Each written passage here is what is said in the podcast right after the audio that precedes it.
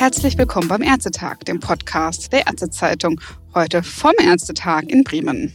Mein Name ist Elisabeth Kerler und ich bin Volontärin im Medizinressort. Bei mir sind Miriam Wavra und Melissa Seitz vom BVMD. Hallo. Wie kommt es, dass ihr beide beim Ärztetag seid? Wir sind die ja im Grunde demokratisch legitimierte Bundesvertretung der über 100.000 Medizinstudierenden in Deutschland und nutzen natürlich solche Gelegenheiten sehr gerne, um unsere Interessen und Perspektiven einzubringen.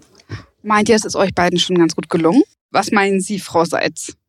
Ich denke schon auf jeden Fall. Also wir konnten ja viele Kontakte knüpfen und gerade auch unsere Themen haben ja auf sehr viel Zuspruch gestoßen. Wir haben hier auch eine kleine Aktion im Plenum gemacht. Wir haben auch einige Faltboote verteilt. Was es damit auf sich hat, kommt gleich. Dann kann ich nicht vorab fragen, was es mit den Faltbooten auf sich hat? Genau, und zwar uns treibt natürlich das gute Studium und die Verbesserung der Lehre um. Und hier gibt es gerade einen Plan, das ganze Studium zu reformieren. Und dieser Plan ist eben die Novellierung der ärztlichen Approbationsordnung. Und diese muss jetzt noch demnächst verabschiedet werden und das hakt gerade. Und wir sind, wollten einfach hier so ein bisschen Aufmerksamkeit auf die Sache lenken und äh, sind auch sehr froh darüber, dass es jetzt hier auch einen positiven Beschluss vom Deutschen Ärztetag gibt, um das Studium voranzubringen. Und was interessiert Sie persönlich daran, Frau Wafra? In der neuen ärztlichen Approbationsordnung, die eigentlich schon längst verabschiedet sein sollte seit der letzten Legislaturperiode, werden sehr viele Aspekte am Studium deutlich verbessert. Ähm, das Ganze hat begonnen mit dem Masterplan 2020, in dem viele ähm, Aspekte aufgenommen wurden, die wichtig wären. Und einige davon sind auch in der novellierten ärztlichen Approbationsordnung vorhanden. Das Problem ist allerdings, dass diese eben jetzt noch nicht verabschiedet wurde und dass es aufgrund von Finanzierungsproblemen zwischen Bund und Ländern derzeit auch so aussieht, als könnte das Ganze generell scheitern, weshalb wir eben jetzt versuchen, diesen Deutschen Ärztetag dazu zu nutzen, noch einmal große Aufmerksamkeit auf dieses Thema zu lenken und dass wir dringend diese Reformen benötigen. Was würde passieren, wenn nichts passiert? Es wird ja zum Beispiel sehr gerne von dem Landärztemangel gesprochen, von den Problematiken in der Primärversorgung.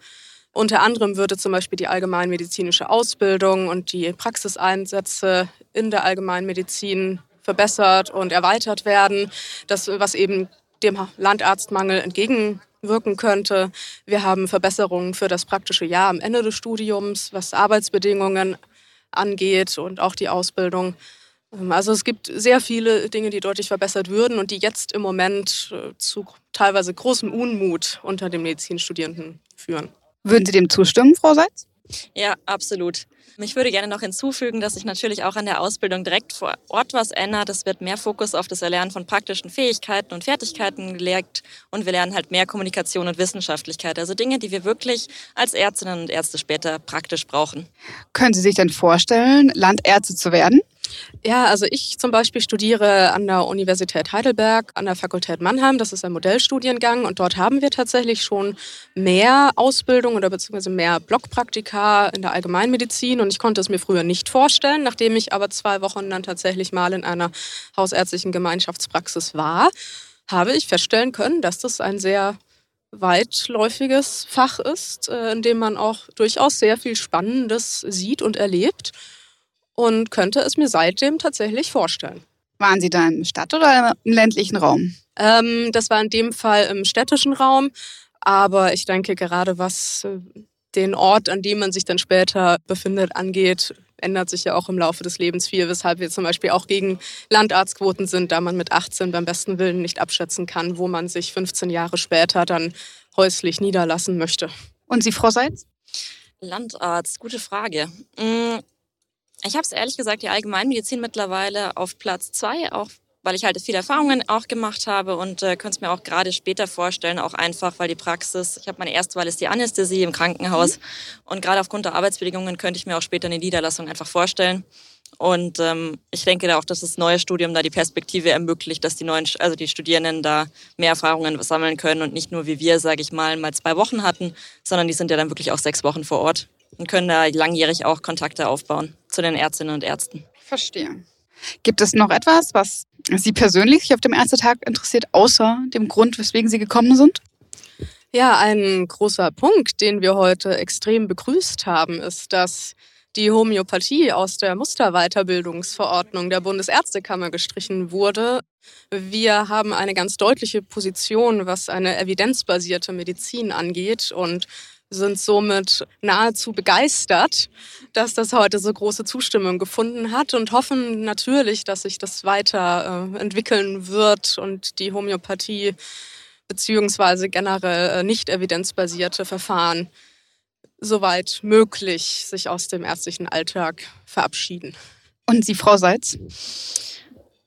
Gute Frage. Also was für mich super spannend ist, ist hier auch einfach zu sehen, dass es ja mit der Ausbildung ist es ja nicht zu Ende. In der Weiterbildung geht's weiter. Wir hatten ja heute auch zu Fehlzeiten und allem Möglichen, viele Anträge.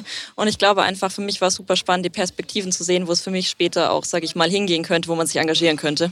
Was würden Sie ähm, anderen Medizinstudenten, Studentinnen raten, so von Ihrem Punkt der Erfahrung aus? Mm, also generell ist es natürlich immer sinnvoll, wenn man seine Meinungen und Ideen einbringt was zum Beispiel lokal geht, indem man sich in der Fachschaft engagiert oder natürlich auch über die Bundesvertretung der Medizinstudierenden, indem man in unseren zahlreichen Projekten mitwirkt oder in unseren Arbeitsgruppen zu verschiedensten Themen. Und ja, schlichtweg die Dinge, die man gerne möchte, sich dafür einzusetzen, dass die potenziell auch irgendwann umgesetzt werden. Haben Sie ein Lieblingsprojekt, Frau Wafra? Ja, ich persönlich bin tatsächlich äh, Lokalgruppenleitung in Mannheim von First Aid for All. Das ist ein Projekt bei uns, das sich für die Laienreanimation in der Bevölkerung einsetzt, ähm, ursprünglich vor allem an Schulen, so ab der siebten Klasse. Mittlerweile sind wir aber auch schon in Unternehmen zugegen gewesen. Wir machen Straßenaktionen, zum Beispiel zur Woche der Wiederbelebung, die wieder Ende September sein wird. Genau. Und ja, es ist ein sehr, sehr wichtiges Thema. Wir haben eine extrem niedrige Laienreanimationsquote im Vergleich zu anderen Ländern, gerade in Skandinavien zum Beispiel. Und das, da muss man noch ganz viel tun und wir versuchen das mit dem Projekt und sind mittlerweile sogar in einer Kooperation mit der Björn Steiger Stiftung. Ich verstehe. Und bei Ihnen ist es auch die Laienreanimation? Nein, bei mir noch nicht ganz ähm, wirklich. Bei, ich bin immer auch ganz stark damit beschäftigt, Studierende miteinander zu vernetzen, um dort lokal eben die Lehre zu vernetzen. Und es sind bei uns halt so ein bisschen auch auf sage ich mal, bayerischer Ebene bin ich auch viel aktiv, weil ich in München studiere.